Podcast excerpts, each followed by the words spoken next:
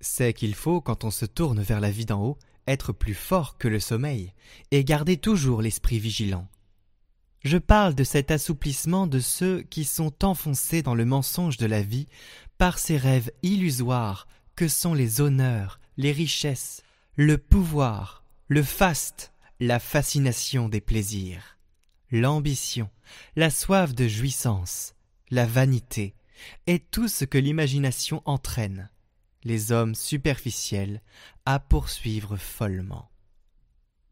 Toutes ces choses s'écoulent avec la nature éphémère du temps, elles sont du domaine du paraître.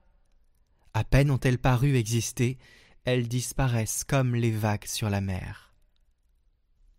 Et c'est pour que notre esprit soit dégagé de ces illusions que le Verbe, la parole de Dieu, nous invite à secouer des yeux de l'âme ce sommeil profond.